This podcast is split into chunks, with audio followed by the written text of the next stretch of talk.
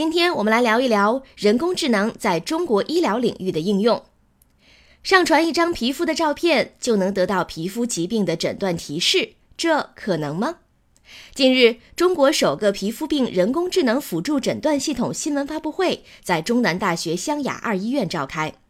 据介绍，这个辅助诊断系统将在几个月内正式上线，并将首先向广大临床医生开放。第一期主要实现对红斑狼疮的人工智能辅助诊断，识别准确性在百分之八十五以上。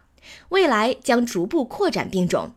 今后用手机对准患病的皮肤拍照并上传，就可以收到皮肤病种的诊断提示。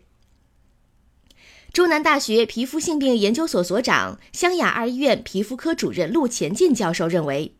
，AI 系统就像 B 超、X 线等检查手段一样。只是临床医生诊断的参考之一，最终的诊断和治疗还是要医生根据患者的临床表现、实验室检查来进行。人工智能不会也不能替代医生的作用。